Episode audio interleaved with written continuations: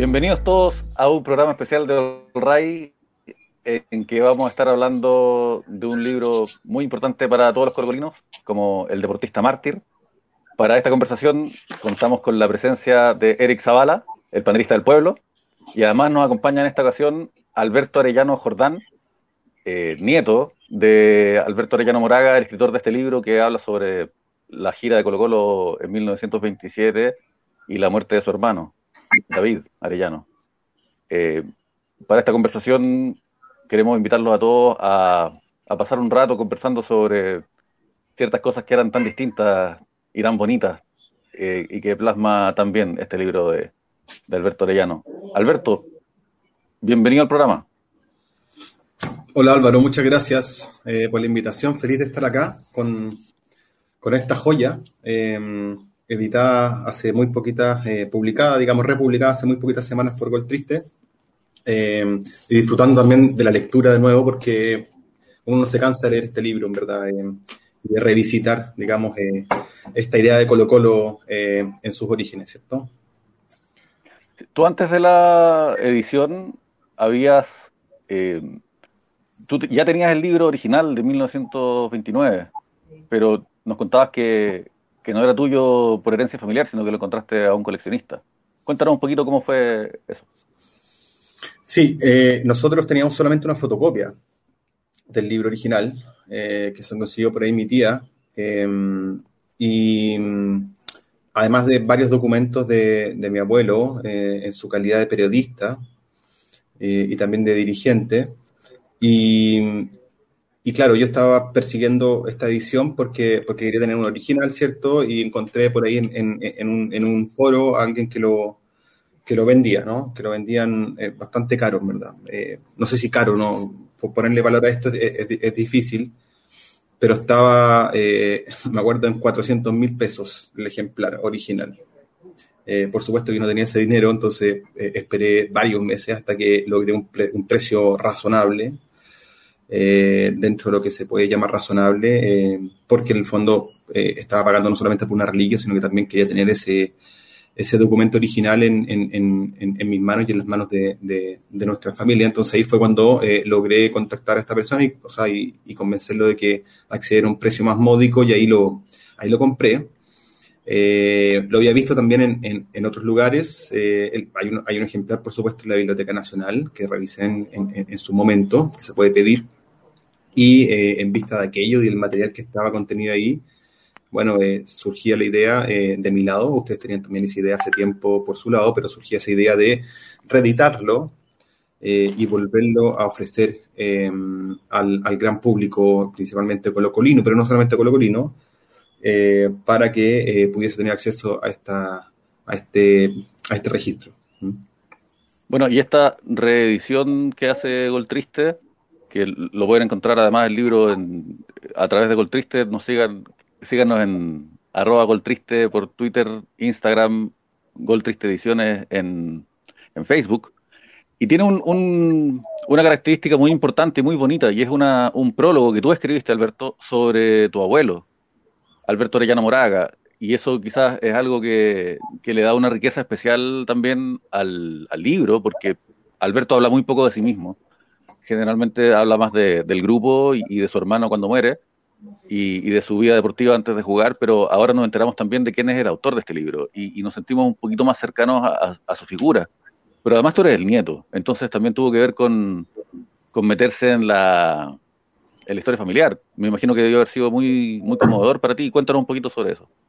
Claro, e, esto es también parte de una, de una, de una motivación personal que tiene que ver con, eh, por supuesto, que reeditar el libro en los términos que ya, en los que ya hablamos, que no vale la pena extenderse porque el libro habla por sí mismo. O sea, esto es un libro que debiese estar constantemente circulando, ¿no? Em, que no se puede perder. No es un libro que, que, que debiese desaparecer. Em, em, entonces, eh, pero había una segunda motivación desde mi lado, que era, que era volver a, a, a, pensar en la figura de mi abuelo, eh, que es una persona a quien yo no, no conocí personalmente. Él, él murió el año 74, eh, años antes de que yo naciera, cuatro años antes de que yo naciera, para ser preciso. y sobre él yo no sabía mucho, em, entre silencios familiares y, y, retazos de su vida que me iban, llegando, digamos, como, como eh, em, a veces eh, logré tener algún acercamiento a quien fue mi abuelo, pero, pero siempre fue insuficiente. Entonces eh, dije, bueno, esta es una oportunidad también para, para poder tratar de buscar a mi abuelo, ¿no? Tratar de buscarlo allí donde fuese posible eh, para eh, poder escribir sobre él y presentar un prólogo que hablara de su vida, ¿no? Entonces, en ese ir a buscar a mi abuelo, el hermano de David, eh, recorrí varios lugares, visité, por supuesto que el, Archivo Nacional, la hemeroteca, mi abuelo fue periodista, entonces traté de buscar y logré encontrar eh, los medios de comunicación en los que trabajó, ¿no? Y seguir eh, su pluma, seguir sus artículos. Entrevisté a sus hijos, que son dos, uno es mi padre, el otro es su hermana Rosario. Eh, fui al colegio de periodistas deportivos, qué sé yo, al registro civil, todo lo que uno hace para intentar reconstruir a través de objetos, de imágenes, de fotos, de escritos, quién era esta persona, ¿no? Y además tenía la suerte de que en la casa de mi tía eh, aún quedaban varios eh, documentos, em, que son documentos eh, para mí súper importantes, porque son cartas, son mensajes, son palabras que le dejaron decenas, decenas de periodistas argentinos, peruanos, em, uruguayos, eh, en eh, un libro de visitas que tenía en su casa Bellavista, porque esa casa que él tenía en Bellavista, donde vive mi padre también, se transformó en una suerte como de embajada para el periodismo latinoamericano. Entonces todos los periodistas que llegaban desde esos países a Chile eran recibidos en esa casa y se quedaban hospedándose en esa casa. Y uno de ellos, uruguayo, que se llama Orestes Mayone, eh, él eh, dejó una bitácora en blanco en la entrada de la casa de mi abuelo y ahí eh, una bitácora gruesa, ¿no? Y esa fue la bitácora que todos los periodistas cada vez que fueron para allá de radio, de prensa escrita, firmaban, ¿no? Con un mensaje al momento de irse o al momento de llegar, ¿no? Con recuerdos, ¿no? Entonces aparecen los periodistas, qué sé yo, periodistas argentinos, López Pájaro, que es el, que, casualmente se, transforma finalmente en el padrino de, en el padrino de mi padre, eh, es el, fundador de una de las escuelas de periodismo deportivo más importantes de, Argentina, eh, Orestes Mayones, eh, Mayone de Uruguay, eh, y varios otros periodistas, digamos, que vienen a Chile a reportear, ¿no? a escribir y aprovechan de ir juntándose en un círculo que finalmente también decanta en una, en una institución en una institución más grande y ya formal, que es la Confederación Panamericana de Periodistas Deportivos, que, es una, confederación que impulsa mi abuelo, luego de haber impulsado acá en Chile la creación, junto a varios otros colegas, por supuesto, del Colegio eh, de Periodistas Deportivos eh, de Chile el año 1938.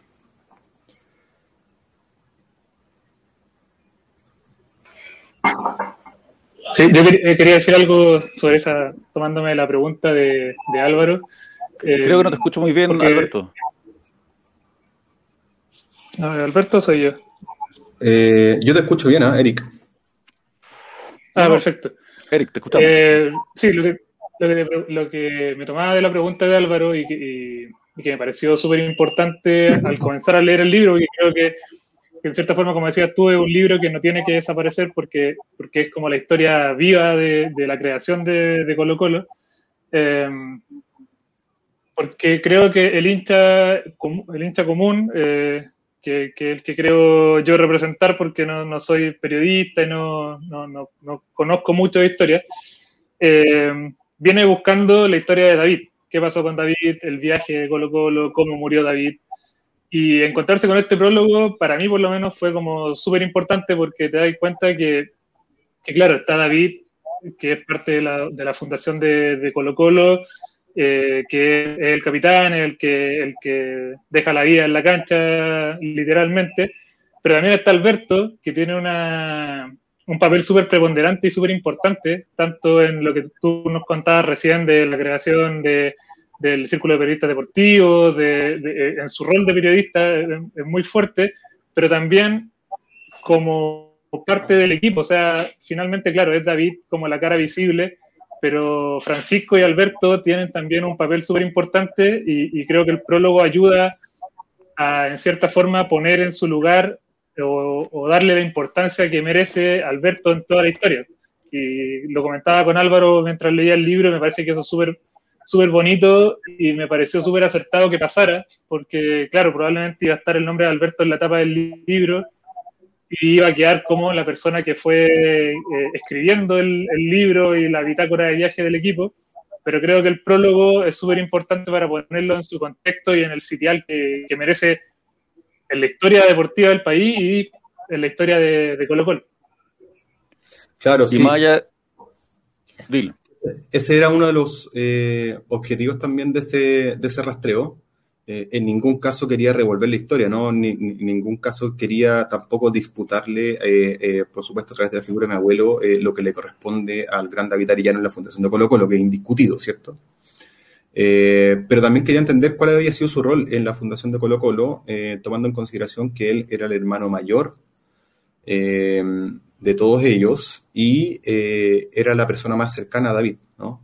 Eh, por lejos, era su consejero, qué sé yo, eh, era un referente de alguna manera para él. Entonces, quería entender también cuál había sido su, su, su rol en esa, en esa, en ese periodo de formación, ¿cierto? ya sea interviniendo en las primeras reuniones, proponiendo ciertas ideas, en su, en, su posible rol de dirigente, que lo fue finalmente, eh, fue vicepresidente, eh, fue el organizador de la gira en Chile, ¿no? que, llevó a Colo Colo hasta, hasta el sur de Chile eh, para jugar distintos partidos antes de la gira internacional, etcétera. Entonces ahí hay un recuerdo muy bonito que aparece en una carta que conserva mi familia, que es en una carta del, funeral de Alberto Arellano en el, en el cementerio general. en esa carta hablan aquellos eh, colocolinos fundadores que quedan vivos a la fecha, ¿no? Y ahí le digan varias palabras respecto también a su rol. Entonces, eso para mí es una fuente que va más allá de lo que pueda decir, no sé, eh, libros, eh, la historiografía, historiografía colocolina, ¿no? Los, libros de, de, Salviat y, qué sé yo, de, Salinas y, otros, ¿no? De Marín, era llegar a una fuente primigenia como esa carta, ¿no? Del año 74, en donde se, se habla eh, en el funeral eh, de mi abuelo, ¿no? Y quienes hablan son los, los fundadores eh, de ese Colo Colo, ¿no? De 1925. Entonces, ahí también logré dimensionar cuál había sido su, su aporte, ¿no? no completamente, porque es un, es un pequeño perfil, una, una, pequeña biografía más que perfil. Es, una, es un escrito que tiene más, más luces de mi abuelo que sombras. En ningún caso yo tampoco quise como tratar de entender completamente quién era esta persona, pero eh, sí eh, me importaba, me interesaba saber o entender eh, su rol, no solamente como periodista, ¿no? y como la persona que escribe este libro, y o como hermano David, sino que también su rol en, en Colo Colo. Entonces, por supuesto que hay muchas otras cosas que habrá que pesquisar, pero, pero sí quedan, creo que, sentadas ciertas ciertas estacas a través de las cuales se puede dimensionar, digamos, ese, ese rol. Él estuvo muy cerca de, esa fundación, eh, cumplió roles en, esa fundación, hizo gestiones en esa fundación, consiguió trofeos, conseguía medallas, no se daba vueltas por aquí y por allá para poder armar todo este eh, eh, esta etapa inicial. Entonces, eso también quería que, quedara registrado como, como parte del prólogo para dar cuenta de esta persona más o menos multifacética, ¿no? Profesor, normalista, periodista, también dirigente deportivo de Colo Colo. Claro, de hecho, correctamente ese prólogo lleva por título El hermano mayor, que más o menos explica cuál era su rol. Pero más allá del prólogo, Eric, tú que ya terminaste de leerlo, esta, esta segunda edición, eh, me gustaría preguntarte cuál, qué es lo que te llama la atención del libro y, alguna escena que te haya llamado la atención, porque está llena de, narraciones de lo que hacen cada día. Entonces, ¿hubo alguna cosa que te sorprendiera? Eh, sí, o sea, bueno, el libro está lleno de, detalles, eh, eh, de, cositas que te van sorprendiendo. Yo le comentaba a, Álvaro, que es la única persona con la que podía hablar del libro, que no sé si Alberto lo hizo con una intención, pero finalmente te vais metiendo en el libro, vais viajando con ellos, eh, lo que hace también que cuando llega a la parte de, la muerte de David también sea como súper fuerte porque ya te metiste en el viaje, o sea, ya estuviste con ellos en el barco un montón de rato, eh, cruzaste el, el, canal de Panamá, eh, te diste cuenta que lo que me sorprende también es que a cada país que llegaban los veían casi como embajadores y, en algunos casos los, mencionaban como, como con una mayor importancia que si fuese un embajador o un ministro de, Chile, sino que ellos como deportistas dejaban el o entregaban una imagen del país y que era como mucho más importante, que era como mucho más valorada. Eh, fueron bien vistos donde llegaron, eh, bien recibidos. Eh, y bueno, lo, lo, que hay partes que, que, son bien bonitas, como, como, como, ellos iban reconociendo las culturas y principalmente eh, el, ansia, la, o sea, la ansiedad y, la alegría que les provoca llegar a España. Es como, eh, claro, recorrieron gran parte del continente, o sea, llegaron hasta México, pasaron por Cuba, pasaron por, por Quito, eh, o sea, por Guayaquil, recorrieron gran parte del continente, pero esa ansia, esa, esa alegría de, de, conocer, de llegar a, España, que ellos lo veían como, como la cuna, como el origen de lo que nosotros éramos como, como país, como sociedad, eh, se transmite y es súper es super potente también eh, darse cuenta de cómo ellos en esos años visualizaban lo que era España, o sea, era como un todo y de hecho se da también en el libro que, como Estados Unidos es mal mirado, así como los yanquis quieren arruinar todo y los españoles hacen todo bien. Entonces era como bien al revés de lo que es ahora. Eh, entonces, claro, esas son algunas de las cosas que, que, llaman la atención, el bueno, el viaje en, barco, hay, hay, muchos detalles que, que vale la pena rescatar aparece el momento en que David Arellano compone el, el, que sería el segundo himno, porque antes tenían una, una, canción que cantaban que era más informal, mientras cruzaban el Atlántico. Pero a mí en particular también me gusta que, que no solamente viven y narran lo que visitan, sino que también de cierta forma editorializan, como que dan su opinión y hacen juicios de valor sobre ciertas cosas, como por ejemplo cuando están en México y van a una corrida de toros y cuentan que que el espectáculo que ven no les gusta para nada, eh, de crueldad animal. Y es una discusión que hasta el día de hoy en España está ardiente porque cada vez son menos las personas que, que consideran un deporte eh, esa crueldad con, con los toros. O por ejemplo, cuando están en Cuba, leen en la prensa que, que va a haber un condenado a la pena de muerte y se escribe mucho sobre él y a ellos les parece también una barbarie. Que, es, que, que, básicamente son azotes, ¿no? Lo que sale en la prensa es que lo van a azotar, lo, van a azotar y hay una, hay una, claro, por supuesto, una mirada crítica a eso y, y también ahí también pasa, yo, yo, estoy de acuerdo con Eric con esta mirada como romántica respecto a España, la Madre Plata, etcétera, pero también se habla de eh, lo, salvaje que, lo, salvaje que resultan las, las tradiciones eh, españolas todavía anquilosadas ya, ¿no? Como eh, provenientes de la Inquisición, qué sé yo, eh, todavía vigentes en el continente, ¿no? Estamos hablando de 1927. Eh, y hay una sorpresa y respecto de, y un juicio de valor respecto a respecto de esa, de esa noticia, ¿no? Que a una persona le van a dar de azotes públicamente. Y, y los diarios de la, la, prensa local se hace una, una parrillada contando la crónica roja de, de todo lo que pasó y lo que va a pasar con él.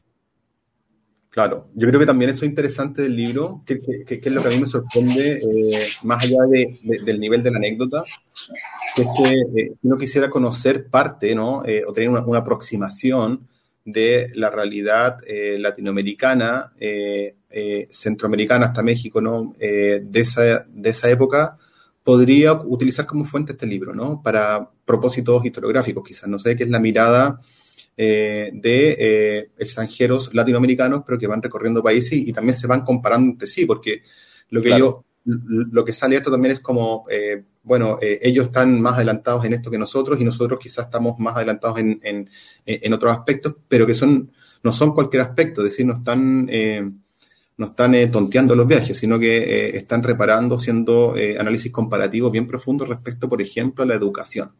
¿no? Claro. entonces se visitan colegios en La Habana, ahí justamente que donde viene la, la escena de los azotes, hay, hay, descripciones también bien largas, como en otros países, del sistema educacional, ¿no? Eh, entonces visitan una escuela y quedan medio decepcionados en esa escuela y después van a, otras que son espectaculares, ¿no? Y comienzan a hablar de educación, ¿no? Eh, que también eh, hay una impronta como todavía muy fuerte de la ilustración, ¿no? Y de la, del progreso a través del conocimiento y de la educación. Y eso está súper bien. Entonces yo creo que es un, lo hemos comentado con Álvaro y con otras personas, es, es, un, es un testimonio, un registro futbolístico eh, más o menos preciso eh, y también es eh, un libro que es un, es un registro, una fotografía de la época, no solamente en Chile, sino que en otros países de la región. Y eso tiene un valor historiográfico, yo creo, también importante. Claro, pero además de eso, no solamente van a teatros, a cementerios, a sitios históricos, qué sé yo, sino que también juegan a la pelota, entre medio. Y, es muy bonito que más allá de que ellos mismos narren el partido, Alberto se da el trabajo de recopilar la prensa local de cada lugar al que van. Y, de verdad ahí mismo uno se puede ver desde, desde la imparcialidad de la prensa local el efecto que genera Colo Colo a los lugares donde llega. O sea, cuando van a México, realmente Colo Colo es el Real Madrid, el Milan, eh, es un equipo que causa sensación en la gente. Sí, y en esa misma redacción de los partidos también queda, queda de manifiesto cuando uno dice, bueno, pero eh, esta no es la historia de la fundación de Colo Colo, no. Eh, es la historia de ese Colo Colo que sale de viaje, ¿no? Y que a través de ese mismo juego, en el relato del juego, eh, en el rescate de esa misma época, de la misma prensa que tú dices, Álvaro, va, es fácil más o menos desprender cuál es el espíritu que deja en la percepción del el público que va a ver estos partidos el juego Colo Colo, ¿no? Eh, cómo son estos jugadores, qué tan aguerridos son, qué tan nobles son, eh, etcétera, ¿no? Y ahí sí está el trazo de, ahí sí está el espíritu de Colo Colo, ¿no? Del, de... Yo creo que es súper importante. La mayoría, de, la mayoría de los... No, no, que decía que la mayoría de los... Bueno, en todos los países en los que van, lo que más se destaca es que son muy nobles, son muy caballeros para jugar. Eh, son un gran equipo. Claro, eh, lo que sirvió mucho fue que tanto David como, sus compañeros, los rivales con los que jugaron y que fueron superiores a ellos, sacaron aprendizaje.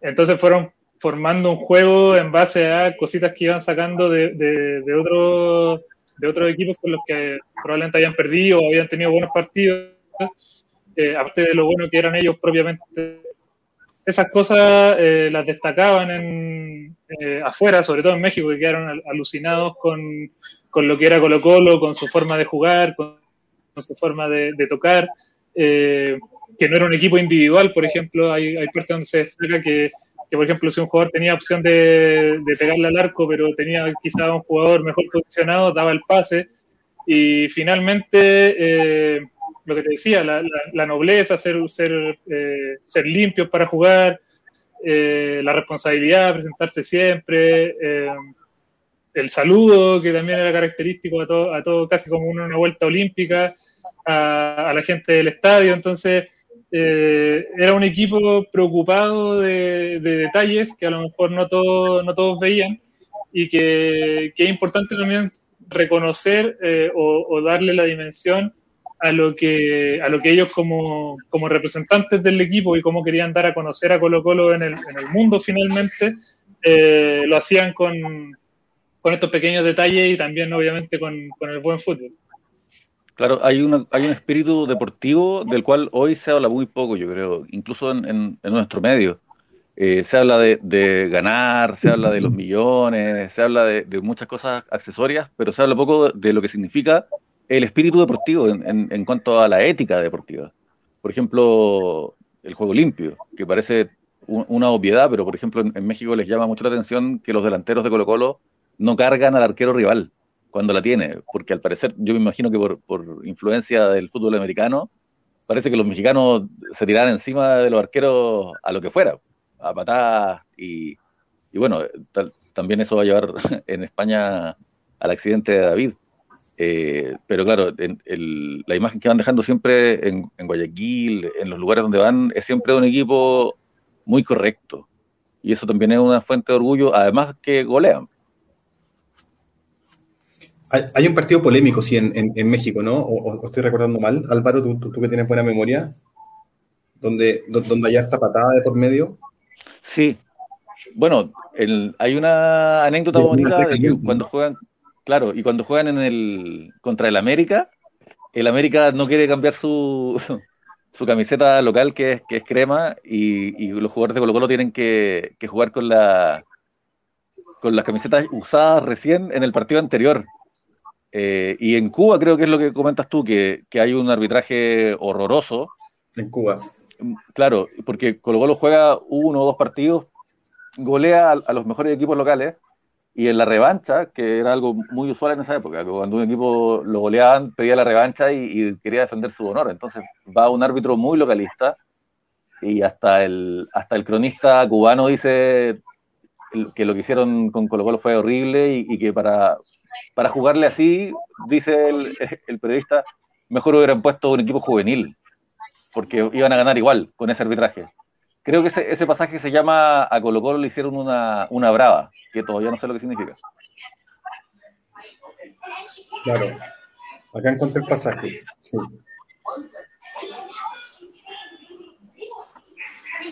Ahora, más allá de, del fútbol y de lo cultural, todos sabemos, como en, como en Crónica de una muerte anunciada, todos sabemos que nos acercamos al día trágico, que, todos sabemos que David va a morir.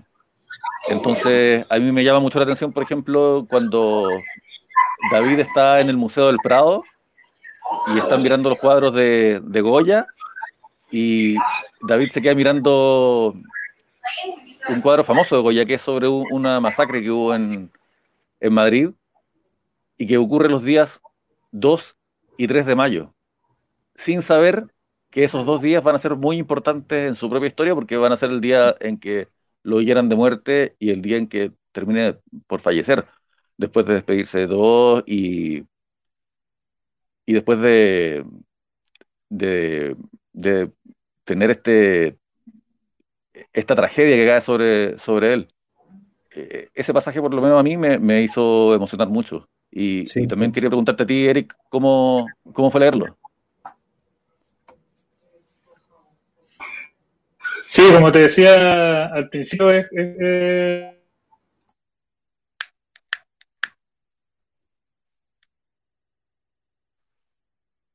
Creo que te perdimos. Alberto, te, te, invito a tomar la posta y, contarnos un poquito cómo, cómo, se experimenta la lectura de, de, la agonía y muerte de David Arellano. Eh, es, es, eh, es, eso, una agonía, ¿no? Eh, entonces son, son, son páginas y páginas de la agonía de David, ¿cierto? Eh, desde que eh, tiene este accidente con, este jugador, que es un jugador eh, de muy corta edad, si no me equivoco, llamado David, además, David Ornia, natural de Infiesto, de, oficio mecánico dental. él es el que él es el que el que choca digamos con, con David en el aire. Y de ahí se, desata una, una largas jornadas y largas horas eh, de agonía, ¿no? En donde, mm, eh, si bien el, libro eh, tiene este, este, este desenlace que todos conocemos, es, es, muy vibrante leer esas, esas últimas páginas, ¿no? Sobre la agonía de David Arellano, que yo no quisiera adelantar tanto porque para mí son las páginas que resultan más, más em, más eh, íntimas, eh, escritas por mi abuelo en, el, contexto de este libro, ¿no? Y, más, y más vibrantes, más, más, sentimentales. Eh, son largas horas de agonía en donde también pasan muchas cosas, ¿no? Con, con, los doctores que atienden a David, con las decisiones que se toman en ese minuto, con las palabras que le dice David a sus hermanos, ya sabiendo que va a morir, ¿no? Eh, eh, por alguna razón, eh, mi abuelo deja constatado ahí en el libro que, que, casi, que casi saliendo de la cancha o ya en el suelo, en ese partido fatídico, él, él, eh, habría dicho, eh, de esta no, no, no voy a salir, de esta no, no me salvo. y ahí pasaron largas horas, ¿no? En donde tiene diálogos íntimos con, con sus hermanos, donde de alguna manera comienza lentamente a, a, despedirse. y, y también me imagino pensando mucho en, su madre, ¿no? En, Doña Rosario. En Doña Rosario que eh, vio a estos eh, muchachos eh, partir, ¿cierto? lejos, en un viaje largo. no está ahí, ¿no? Y bueno, David muere de hecho y Doña Rosario muere al año siguiente, si no me equivoco.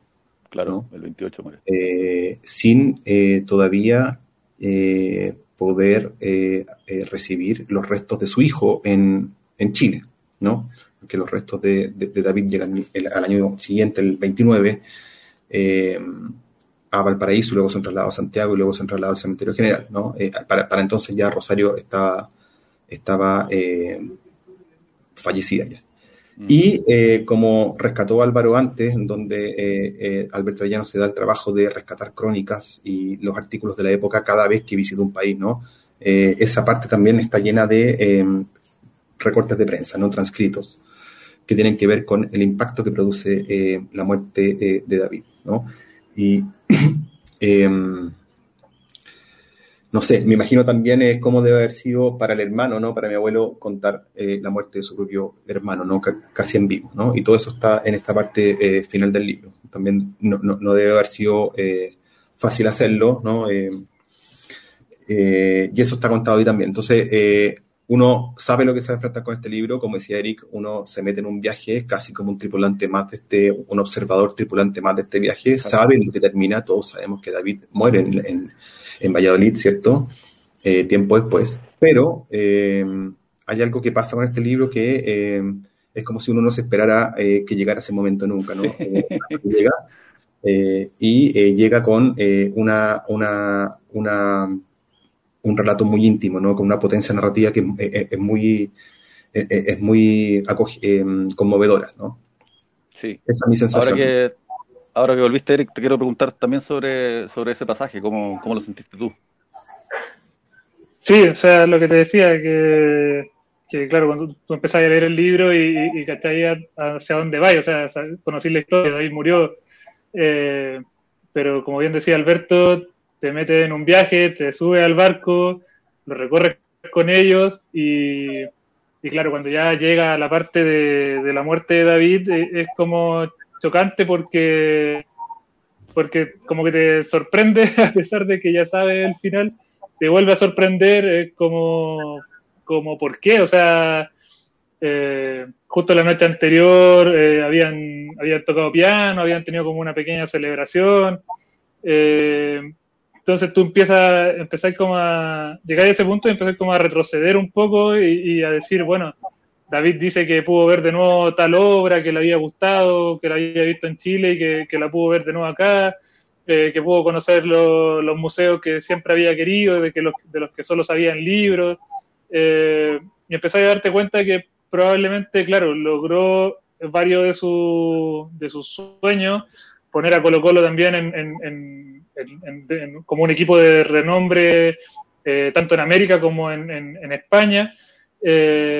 Entonces, claro, es, además que el, el relato, como dice Alberto, la, la, narrativa del libro es súper super potente, súper eh, íntima, porque claro, viene propiamente de su hermano, y además después vienen una serie de, de testimonios de gente que lo conoció, de compañeros, de, de, amigos, y te das cuenta o empezáis a mencionar que, que o sea, Colo Colo tenía, es como extraño, pero Colo Colo tenía que, que nacer, su, el crecimiento de Colo Colo tenía que cimentarse en algo tan fuerte como, la muerte de su fundador, que finalmente empezáis a tomarle el peso a la figura de David.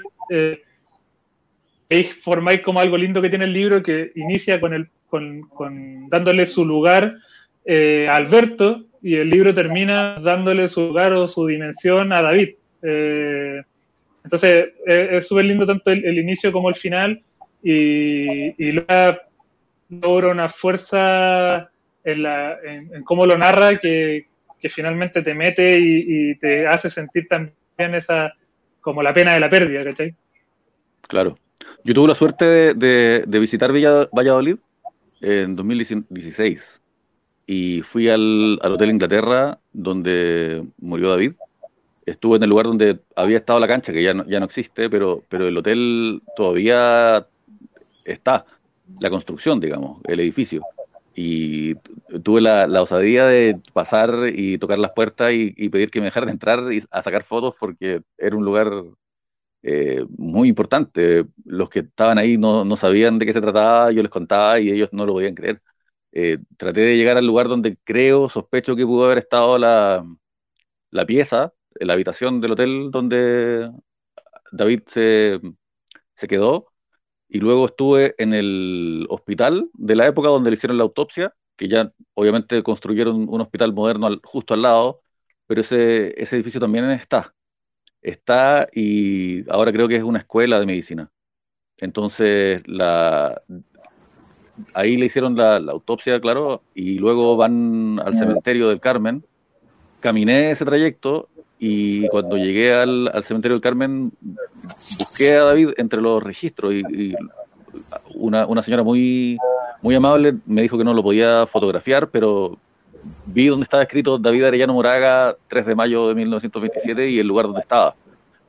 Y después pude visitar incluso el, el, el paño del cementerio donde hubo estado su, su tumba, que ahora ya no hay ningún registro de eso, pero pero fue muy conmovedor y lo que me doy cuenta al, recorrer a pie estos lugares es que fue una conmoción muy grande para la ciudad porque la ciudad era muy pequeña y, las crónicas de, esto cuentan que al velatorio y al funeral, a, a, todo, a todo a todos los, los acontecimientos que, que vinieron después de la muerte, la verdad es que fue mucha gente. Eh, hubo discursos, hubo, le montaron guardia a los estudiantes de, de letras hispanoamericanas, eh, creo que hubo 6.000 personas. Entonces, realmente en, en Valladolid se le, se le, despidió como a un héroe. Y, claro, también está el, el, hecho de que está David Ornia en los, en los funerales, dicen que estaba destrozado, y, es fácil imaginarse a un muchacho de 18 años que quizás metió la pierna fuerte, pero nunca esperando que, que el desenlace sea este. Y también yo personalmente, a mí siempre me ha llamado la atención y me hace sospechar un poquito, que se, se dice tanto que es un accidente que lo sospecho. Pero obviamente lo que yo creo que pasó fue simplemente juego rudo pero nunca con, con, mala intención, con mala leche. Entonces, claro, después uno piensa en este pobre muchacho David, que, que se convierte en, en, este agente del destino, ¿no? Que, que, también en uno de los, de los discursos, porque además tenemos la suerte de, de contar con, por ejemplo, con las palabras de, del arzobispo de Valladolid, que, que cuenta de, forma muy, muy emotiva eh, cómo fue todo esto, y, y él señala que esto en el fondo es el destino el que, el que funciona en estos casos. Mm. Eh, Eric, una última pregunta te quiero hacer. Ah, no, dime Alberto. No, sí, que, que, que o sea, a mí no me cabe duda que, que claro, que es un accidente. Eh, lo, lo, lo, que quería eh, rescatar de Eric eh, en esta parte final del libro, donde además hay, hay personas que hablan ¿no? de David, que escriben sobre David, eh, hay un testimonio también que llega y que está compilado en el libro, y que es un escrito que le hace Juan Quiñones, y, es uno de los que más me emociona. aparece un texto de Juan Quiñones, que ahí uno entiende por qué no se embarcó en esta, en esta gira, ¿no? él estaba enfermo en ese minuto, y lo que cuenta en esta pequeña carta eh, hablando de David, es, em, es que eh, eh, David lo, va a ver un día antes de su partida, de la partida de la gira, ¿no? y las palabras de Quiñones para mí son, son, son, son casi las más importantes de ese, de, ese epílogo. Y entroncando también con lo que dice Álvaro respecto de, los funerales y de todo el proceso, digamos, el, velatorio en España, en, en, el prólogo lo que lo que también se hace ahí es eh, contar, eh, seguir con esa narración al principio, son como tres o cuatro páginas, ¿no? En donde eh, ahí contamos en este prólogo qué sucedió después de Valladolid, ¿no? Y cómo fueron todas las gestiones de repatriación del cuerpo de David desde España a Chile, ¿no? Que es la parte que nos está contada en, en este libro porque este libro se, se publica justo cuando eh, están eh, los, casi los, restos de David. Y ahí también, claro, el, el, el, funeral es, es eh, según las crónicas de la época, es, bastante impresionante. Eh, llega el cuerpo de, de, David en un vapor a Valparaíso, el vapor órbita. lo va a buscar su hermano Francisco, su hermano Alberto. lo velan en Valparaíso una noche en la, en, la Sociedad de Ferrocarriles Fútbol Club. Eh, se llena de gente, mucha gente ofreciéndonos sus dependencias, etcétera. Luego viaja en tren hasta la estación eh, central, eh, estación Mapocho en, Santiago, y ahí hay un cortejo fúnebre bien, importante. Luego se lo traslada al cementerio general y las fotos, hay un par de fotos ahí, ¿no? Donde van cargando el cajón, son bien impresionantes la cantidad de, gente. Y ahí Alberto hace, hace una, bueno, hay discursos de por medio, por supuesto. varios de esos discursos son dados por alumnos que, eh, que, tuvo David, eh, profesores eh, de la Escuela José Abelardo Núñez, y ahí Alberto hace el hincapié de que esta masa de gente que compone el cortejo y que sigue al, al, cajón hacia el cementerio general está compuesta también y muy voluminosamente de clubes obreros, ¿no? y ahí también se revela mucho el espíritu ¿no? de Colo Colo, que es el espíritu de su gente, su hinchada, ¿no? Eh, de regambre obrera, ¿cierto? Eh, entonces, eh, el prólogo también, volviendo al prólogo, es, es una continuación del fin de ese libro, ¿no? Funciona también como eso, que es qué pasa después de los eventos de Valladolid, donde muy bien dice Álvaro ahí que fue bastante concurrido, luego que lo repatrian, ¿no? Fueron dos años de intentos de repatriación, yo recuerdo haber revisado crónicas de la época y apenas llega por cable la noticia de la muerte de David, un cable pequeño que se publica en el Diario de la Nación y también en el Mercurio, tres o cuatro líneas, que son los típicos cables de, de como breaking news de la época. Eh, al día siguiente ya comienzan las crónicas más largas, ¿no? Y se empieza a saber qué pasó, se empieza a detallar el evento, etcétera, y también empiezan a aparecer crónicas respecto de eh, varias instituciones que se comprometen a, y eh, embajadores y diplomáticos que se comprometen a, a repatriar eh, de inmediato el cuerpo de David a Chile. ¿no? Eh, y eso, eh, por las razones que sea, dura dos años. ¿no? Y también en La Nación hay un muy buen trabajo de investigación periodística, que también es interesante, que no está en el prólogo porque me faltó un poco, pero, pero yo creo que se debiese andar mucho, mucho más en eso respecto de, hay, hay, una, hay un trabajo de investigación periodística en La Nación del año 20, 27, 28, en donde se cuestionan eh, los fondos. Se cuestionan los fondos con los cuales eh, se eh, organizó y los fondos que se dispusieron para hacer este viaje. ¿No? este libro... Dime. No, no, eso, em, eso en suma, ¿no? Que hay, un cuestionamiento del financiamiento del viaje, ¿no? en un reportaje de la Nación de la época. Yo entiendo tu, tu afán por no no hacer spoilers, ¿no? De, del libro para, para quienes están interesados en leerlo, pero lamentablemente por el tema de la pandemia yo veo muy difícil que, que cuando se vuelva a, caminar libre por la ciudad los libros vuelvan a ser ojeados por todo el mundo. Yo creo que lo más probable es que se, se vendan los libros siempre sellados y que uno solamente pueda mirar la portada y la contraportada. Entonces, igual creo que para contarles un poquito, como haciendo un, ojeándolo en la imaginación, les contamos que, cuando se termina de narrar la historia, viene una última parte, como una especie de epílogo, en que aparecen todos los, recortes de prensa posteriores a la muerte, no solamente en, Valladolid y en Madrid y en Santiago, sino que también en distintos países, eh, en Portugal, en, Argentina, en Uruguay, se habla sobre este, este héroe deportivo que, se convierte en un mártir, como, como dice el título del libro. Eh, ya que no van a poder hojearlo probablemente para convencerse de, comprarlo. Ahora estamos viendo también algunas fotos que, aparecen en el interior de la calidad que se podía obtener en esa época, lamentablemente. No son fotos de alta definición, pero sí tienen un, valor muy bonito. Y como la gente no va a poder hacer este, no va a poder darse este placer de, mirarlo así, eh, Eric, cuéntanos cuéntale a la gente que nos está viendo por qué leer el libro.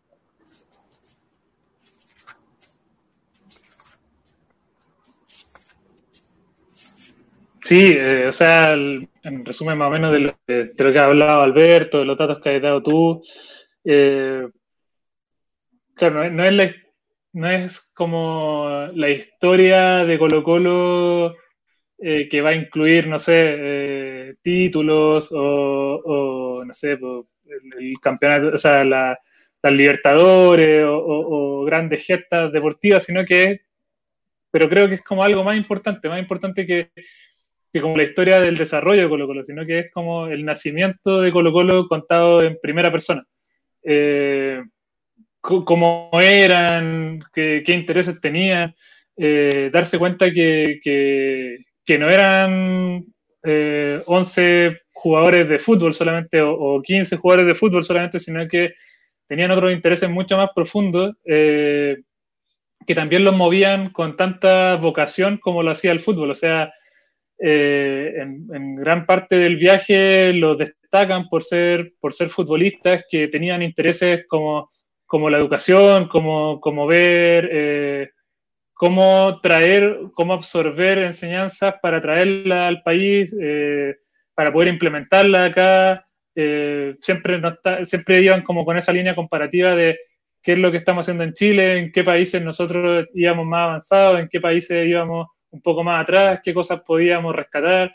Eh, o sea, en México, por ejemplo, rescatan lo de la escuela al aire libre, pero y también cuando van a la escuela Gabriela Mistral, que obviamente la querían conocer por el nombre de, la Gabriela, pero, pero también destacan que a los alumnos los dejan crear, los dejan hacer eh, lo que acá son las escuelas técnicas, pero, pero allá lo encuentran de una forma donde ellos sienten que los alumnos no son presionados. Les pasa también en España que, sienten que los alumnos tienen espacio para, para, ser ellos mismos y no ser 45 alumnos mirando hacia el frente, sino que eh, tenían espacio como para desarrollar su creatividad. Entonces, eh, el libro te va, yo siento que, que, que, te muestra a los jugadores o a los fundadores de Colo Colo eh, sacándole esa, o sea, no son solo jugadores de fútbol, son, son personas que, que, van más allá, la mayoría eran, o muchos de ellos eran profesores, otros tanto eh, obreros y así, distintos tipos de,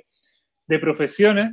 Entonces, creo que es súper importante darse cuenta eh, de, de, la base, de la base real de lo que, desde dónde se funda colocó lo más allá del, del, vámonos Quiñones y esas cosas que, que, las repetimos todos los años cuando, cuando se acerca el, el, aniversario, eh, sino que hay, hay mucho más y cómo, cómo ven las personas también a, a, estos deportistas. Por ejemplo, como tú decís recién, el, de hacer pequeño spoiler, hay un espacio al, ya al final del libro de, de, de los sports, cuando ya David muere, donde hay un, un pequeño párrafo donde dice ¿Por qué ese, ese, este, eh, perdón, ¿por qué ese estremecimiento colectivo? Porque David Arellano ya no se pertenecía a sí mismo, ni a los suyos, nos pertenecía, nos pertenecía a todos porque pertenecía a Chile entero.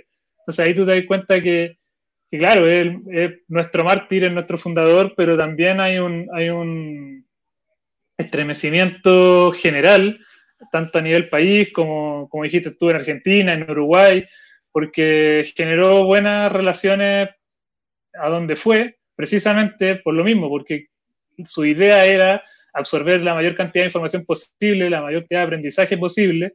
Entonces, claro, los rivales eh, eran rivales en la cancha, pero no sé, pues, si los goleaban, iba y les daba las gracias porque, claro, había aprendido muchas cosas que después aplicó en el viaje hasta el último partido que, que pudo jugar. Entonces, si me preguntáis por qué leer el libro, para mí es fundamental y me quedo con lo que dijo Alberto al, comenzar esta conversación. O sea, creo que por suerte no murió eh, todos los, de todos los contratiempos que pudo haber vivido, eh, que ahora tenemos la suerte de que está reeditado, que está en buena calidad para poder leerlo y, y creo que no tiene que morir. O sea, es una, es una pieza fundamental para entender quiénes son los que crearon el equipo que ahora tanto queremos. Hay un libro que a mí me gusta mucho, que es un, es un gran trabajo de Sebastián Salinas que se llama Por empuje y coraje, los albos en la era amateur, eh, que narra, claro, el, nacimiento de Colo Colo hasta que el, el 33 se, se, profesionaliza el fútbol. Él, se propone llegar hasta ahí. Es un libro maravilloso que esperamos reeditar en Coltriste, pero más allá de eso, el, ese libro que es tan fundamental para, para ver los primeros años de Colo Colo, mucha gente le dice en broma y quizás un poquito en serio, que ese libro es como el Antiguo Testamento de Colo Colo y, tiene mucho de eso. A mí me parece que este libro, El Deportista Mártir, también guarda semejanzas con el Nuevo Testamento, en el sentido de que, así como en el Nuevo Testamento hay cuatro evangelistas que te cuentan la misma historia, pero vista con distintas cámaras, aquí también a través de los testimonios, primero de Alberto, pero luego de otra gente que, que habla sobre sus últimos días y cómo, y cómo fue él en, vida, eh, uno se va armando una figura más humana de, David. Y algo que, también cuenta Antonio Acevedo Hernández, que era el, mejor amigo de, David, incluso se toma el tiempo Arellano de, de, escribirle una carta a él cuando están viajando. Entonces, con todas estas piezas se va armando un David que principalmente lo veo muy vivo y muy alegre. David era el que tocaba la guitarra, cuando había hueveo, eh, tiraba la talla, se reía, leía, y uno va con él y, lo va sintiendo muy vivo, que ya no es solamente esta figura en un cuadro en la pared, siempre tan solemne, sino que está de carne y hueso. Eso es lo que para mí es el principal valor del libro. Y ya para ir cerrando, Alberto, queremos agradecer tu, tu compañía, tu conversación, tu voluntad. No sé si querías alguna palabra final.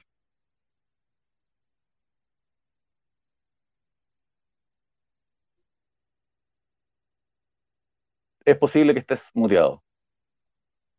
Sí, ahora sí, muy breve. Eh, solamente insistir en la idea que este es un libro que no debe desaparecer y que eh, debe estar eh, en manos de todos los colocolinos, a diferencia de, desde mi perspectiva, ¿no? a diferencia de todos los libros que, que, sabemos que existen y que son de muy buena calidad de la historia de Colo Colo, esto no es un libro, es, es un libro en vivo, ¿no?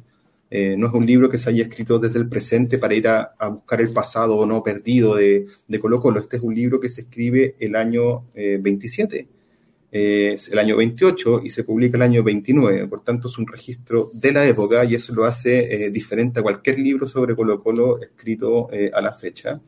Y la segunda reflexión que, que que me, que me queda es eh, cómo esto entronca con lo que es Colo Colo, ¿no? Y la historia eh, de David que está en este libro, eh, pensando también en que, por supuesto que todas las instituciones, todos los clubes de fútbol, por supuesto, tienen su historia propia, individual, irrepetible, ¿no? con todas esas condicionantes que definen lo que es una historia, ¿no? Todos los clubes la tienen. yo creo que la historia de Colo Colo, plasmada acá en este registro histórico, con el desenlace que ya conocemos, es eh, o debe ser una de las historias eh, más eh, valiosas, más impresionantes, más únicas de entre todas y las muchas historias de clubes de fútbol internacionales existentes. ¿no? acá el capitán el fundador, es algo que, sabemos, pero vale la pena repetirlo, el capitán, el fundador, muere eh, eh, no en la cancha, pero eh, producto de, muere, digamos, e, ejerciendo su actividad, ¿no? La actividad que amaba con, mucha pasión y, con, y que, practicaba con mucha disciplina, ¿no? Entonces, me queda dando esa eh, dando vuelta a esa reflexión, ¿no? Eh, ¿Cuántos clubes de fútbol podrían contar una historia eh, sin ánimo de, de, hacer comparación a Dios ni, ni vanagloria, digamos, superflua, ¿no? Pero en, realidad, ¿cuántos clubes de fútbol podrían contar una historia así de em, valiosa, ¿no? De, impactante, ¿no? Esa es la reflexión final que me deja la lectura del libro. Claro, hay, hay muchos clubes de fútbol que tienen tragedias Torino, Manchester United, Liverpool, Chapecoense, Alianza Lima, pero solamente Colo Colo tiene una tragedia que es fundacional. Eso creo que eh, es fundamental. Eric, ¿alguna reflexión final para terminar?